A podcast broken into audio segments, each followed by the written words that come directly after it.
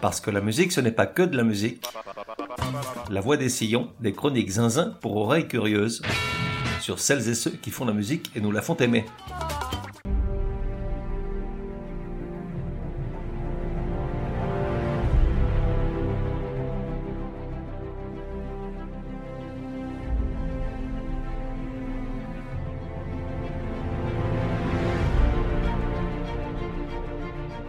Voix des sillons numéro 123. Genre musique de film. Époque de 1977 à aujourd'hui. De 1 à 10, probabilité que tu connaisses, 9. Artiste Hans Zimmer.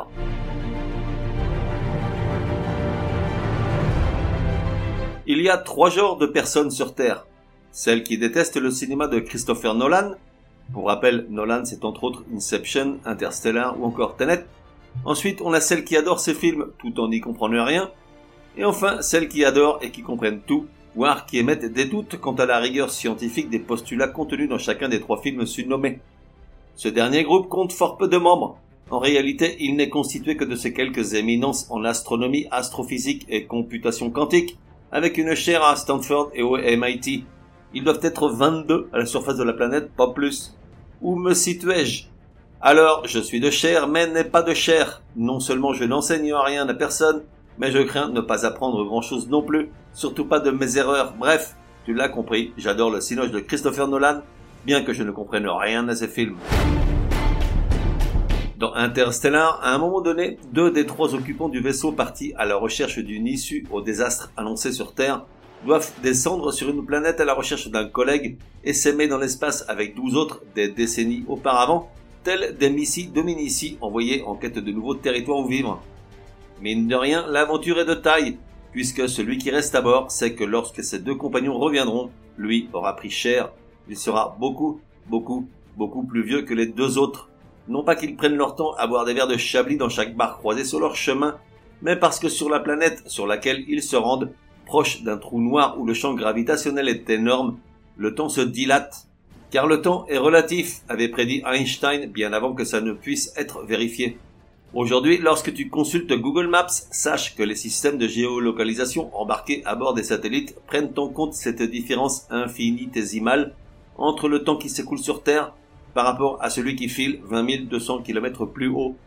Sur le plancher des vaches de la charolaise bien grasse, en raison de la gravité créée par la masse terrestre, on vit plus vite que dans les satellites géostationnaires. Et dans Interstellar, chaque heure qu'ils vont devoir passer sur la planète à faire du surf à la recherche de leurs collègues équivaudra à 7 ans pour le pauvre bougre qui reste dans le vaisseau. Une heure, 7 ans. Une minute, 43 jours. Et le temps que tu éternues, lui a le temps de se lever, de vivre sa vie, puis de se coucher 17 heures plus tard. Et quand tu sais que le scientifique qui poireaute dans le film n'a qu'une vieille cassette de Clara Luciani pour passer les 21 ans qu'il va devoir attendre, imagine la torture. Là dit comme ça, j'ai l'air d'avoir compris. Certes, je saisis le sens des mots qui définissent ce phénomène, mais je ne vais pas au-delà, je ne comprends ni comment ni pourquoi le temps s'écoule différemment selon où tu te trouves dans l'espace. Je n'appréhende pas la chose, ça me dépasse. Oui, je sais ce que tu te dis, Gros ça va pas fort, arrête de prendre la tête, viens boire un coup de chablis avec nous. Certes, sauf que moi ça m'empêche de dormir et puis je bois pas la nuit dans mon lit. Heureusement, il y a Hans Zimmer pour aider à essayer d'y voir plus clair. Pour Interstellar, il a créé peut-être sa plus belle partition, curieusement la plus dépurée de toutes, où seules quelques notes au clavier s'égrènent avec légèreté et délicatesse, accompagnées par quelques ponts aériens pour lier le tout, rendant une atmosphère emplie de la tension de l'inconnu. Écoute ça.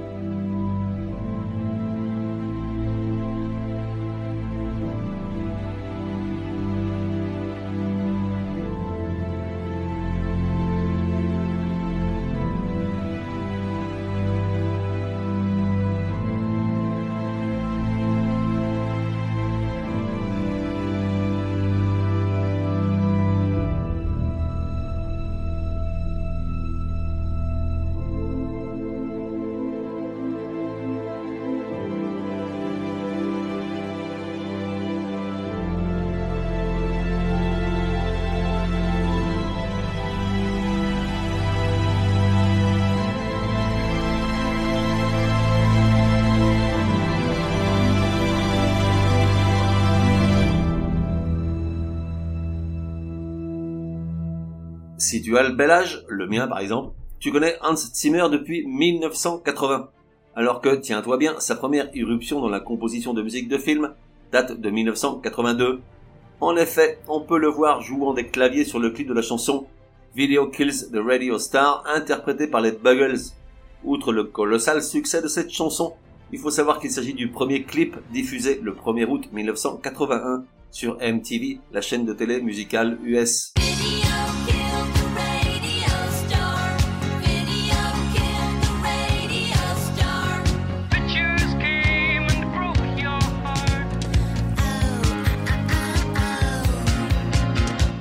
Réalité, là n'est pas sa seule incursion dans la musique pop du temps de ses jeunes années. Il a joué avec pas mal de groupes pop New Wave. Il a même coproduit une chanson avec et pour le groupe punk The Damned.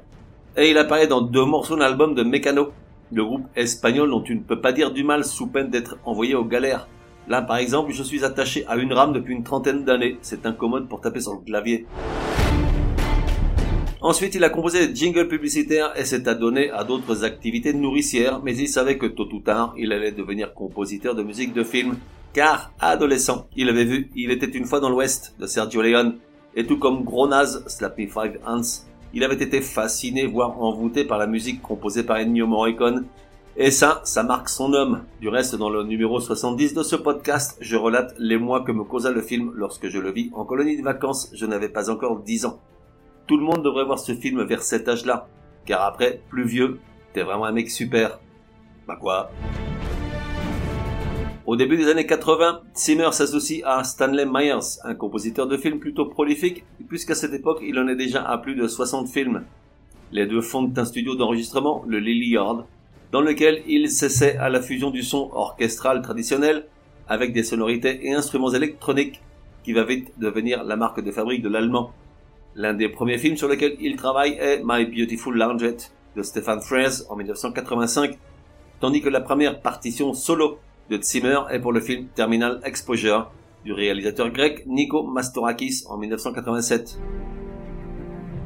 En parallèle, et parce qu'il faut bien manger, il co-réalise la chanson thème du jeu télévisé Going for Gold, cette même année 87, pour la BBC, ce qui l'amène à déclarer des milliers d'années après lors d'une interview, ouvrez les guillemets, c'est le genre de choses que l'on fait quand on n'a pas encore de carrière. Mon Dieu, je me sentais tellement chanceux parce que ce truc a payé mon loyer pendant très longtemps.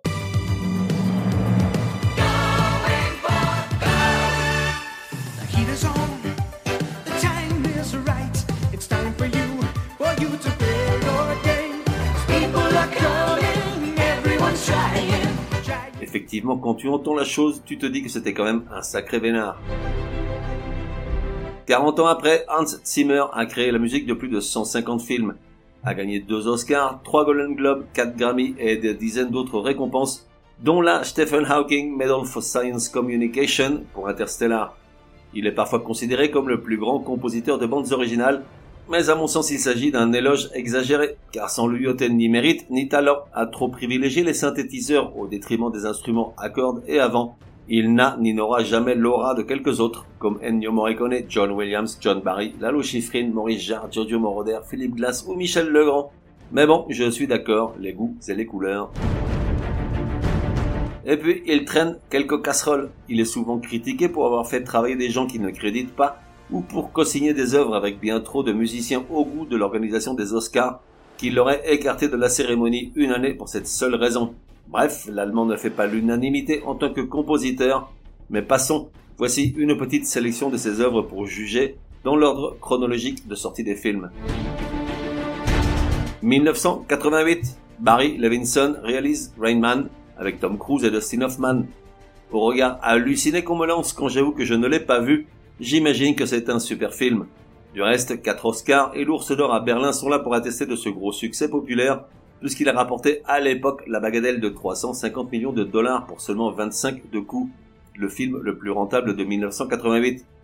À noter que lorsque le film a été disponible en avion, toutes les compagnies aériennes, excepté Qantas, l'australienne, ont édité le long métrage pour supprimer la scène où Dustin Hoffman refuse de monter à bord en mentionnant le crash d'un vol d'American Airlines. Hans Zimmer, qui à l'époque n'a pas encore un CV très étendu, est choisi par Barry Levinson après que la femme de celui-ci a écouté sur CD la musique du drame anti-apartheid A World Apart, composé par l'allemand, on sans doute, et qui impressionne très favorablement le cinéaste. Hans Zimmer sera nominé aux Oscars, mais repartira bredouille de la cérémonie.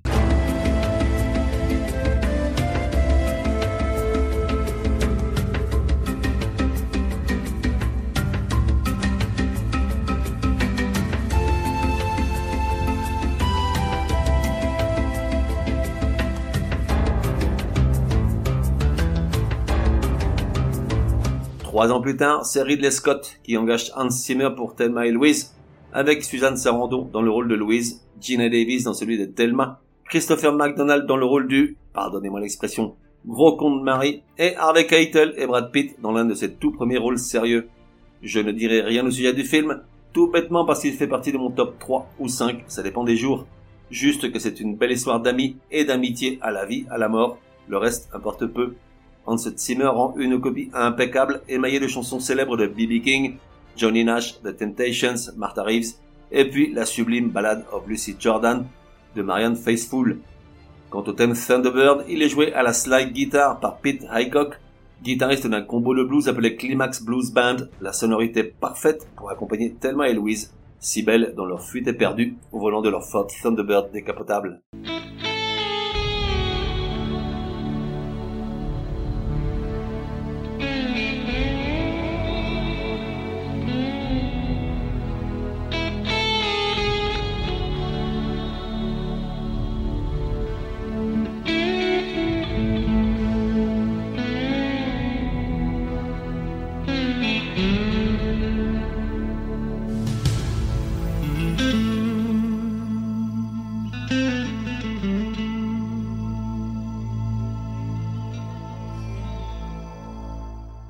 1994, il accepte une commande de Disney pour le film d'animation Le Roi Lion.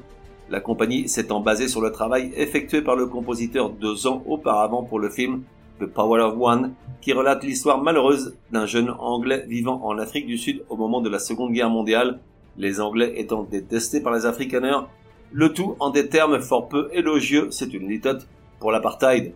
Aussi, lorsqu'il est invité par Disney à se rendre en Afrique du Sud pour épuiser l'inspiration et enregistrer une partie des thèmes, il est refusé à l'entrée. Pour la musique du Roi Lion, il remporte son premier Oscar, un Golden Globe et deux Grammy. En 1997, la partition est adaptée pour le spectacle de Broadway, probablement le show le plus rentable de tous les temps. «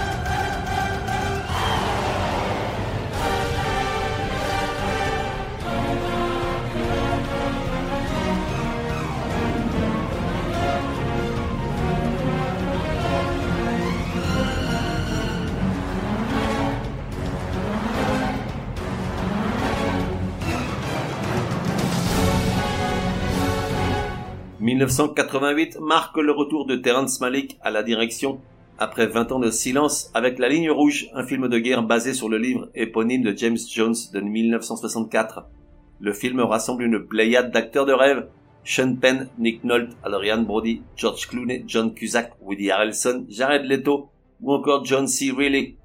Hans Zimmer signe là l'une de ses plus belles réalisations, qui pourtant perd aux Oscars face à La vie est belle, composé par Nivola Piovani pour Roberto Benigni. À noter que Hans Zimmer a composé plusieurs heures de musique avant le tournage du film et il interprétait sa musique directement sur le plateau de tournage pour mettre les acteurs dans l'ambiance.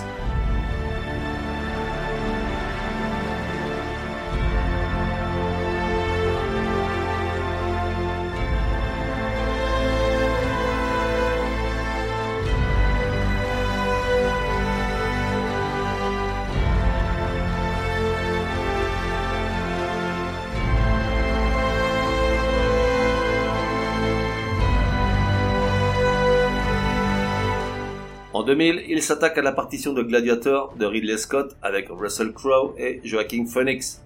Pour la musique, Hans Zimmer s'associe avec la chanteuse australienne Lisa Gerrard, connue pour sa voix unique de contralto dramatique, à l'époque où elle faisait partie du groupe Dead Can Dance, dans la même mouvance que, par exemple, Cocteau Twins, à découvrir dans l'épisode numéro 66 de La Voix des Sillons. La musique est nominée pour les Oscars et pour les prix BAFTA, l'équivalent britannique de nos Césars, mais ne remporte que le Golden Globe.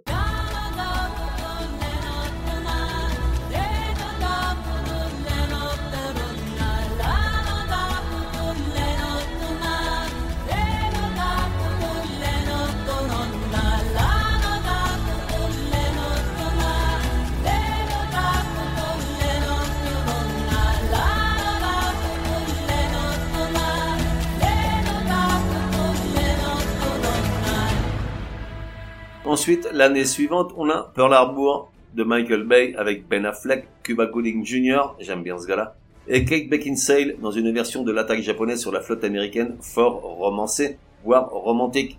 Je n'ai pas vu ce film, mais je crois savoir, en fait je viens de le lire, qu'il rencontre un gros succès au box-office, malgré des critiques désastreuses quant à la durée, le scénario, les acteurs, les dialogues et, semble-t-il, de grossières erreurs historiques. Seul s'en sort Hans Zimmer et la musique qu'il compose pour les besoins du film, nominé pour un Golden Globe, est défaite face à celle de Moulin Rouge.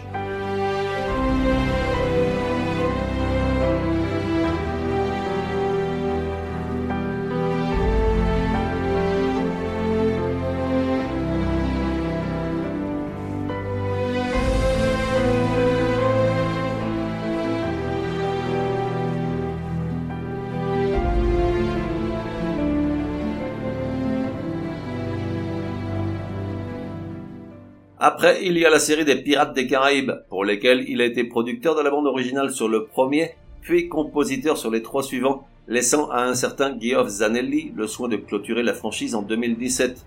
Les films sont drôles, j'en jurerais en avoir vu au moins trois et m'être marré comme une baleine. Certes, je suis bon public. À l'époque, le compositeur, travaillant déjà en exclusivité sur la partition du film Le Dernier Samouraï, refuse de s'atteler à la tâche tout seul, en conséquence de quoi un jeune compositeur, Klaus Badelt, est appelé à la rescousse. Finalement, Hans Zimmer finira par s'y coller lui aussi. Il affirmera avoir composé la majorité des pièces en une seule nuit.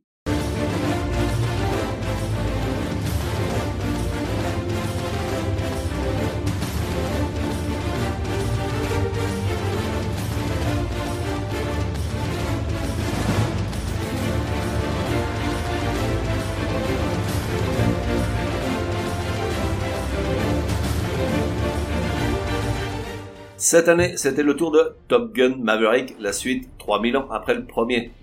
Je l'ai vu, mais je te jure, c'est pas de ma faute. J'ai été contraint et forcé. L'homme propose et la femme dispose, c'est bien connu. Bref, il n'y a pas grand chose à sauver. Pas même la musique, sans surprise, tout à la gloire des US et ses pilotes de chasse. La bande originale est une œuvre multiple. On y retrouve Lorne Balfe, Harold Faltermeyer, Lady Gaga et Hans Zimmer. Le premier est un musicien écossais, surtout connu pour ses musiques de jeux vidéo. Le second, Harold Faltermeyer, est un compositeur allemand. C'est lui qui avait créé la bande originale du premier Top Gun. Et puis, cerise sur le gâteau, Johnny Marr à la guitare, l'ex-guitariste des Smiths.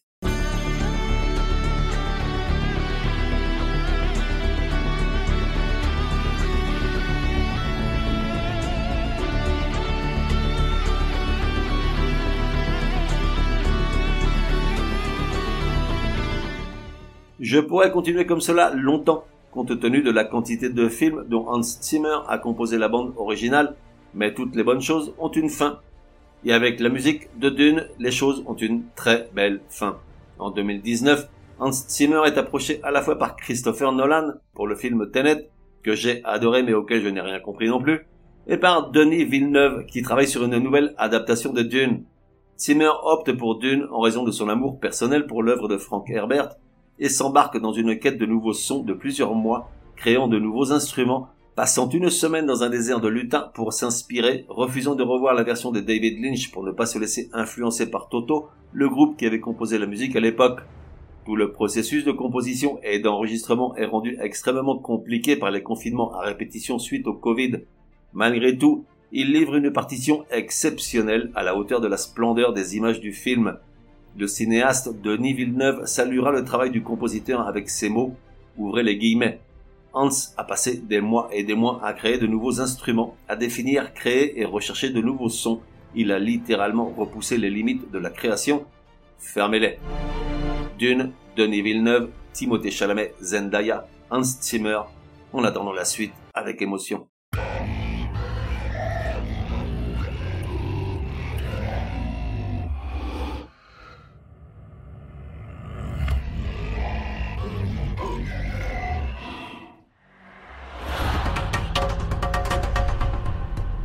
On se retrouve dans un prochain numéro de La Voix des Sillons. En attendant, café et à la messe.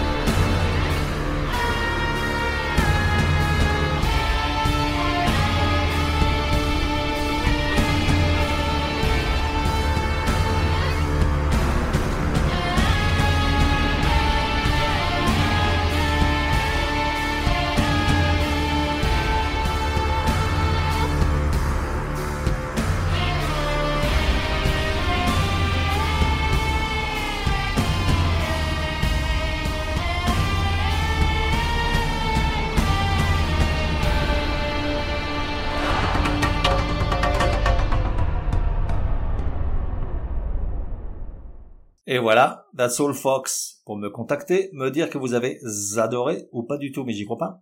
Ou encore suggérer un artiste pour un prochain épisode, écrire à contact at lavoidesillons.com. Ah, j'oubliais, j'ignore sur quelle plateforme tu écoutes La Voix des Sillons. Sur certaines d'entre elles, comme Apple, Podcast Addict et quelques autres, il est possible de laisser un commentaire. Je veux dire, un bon. Merci, hein.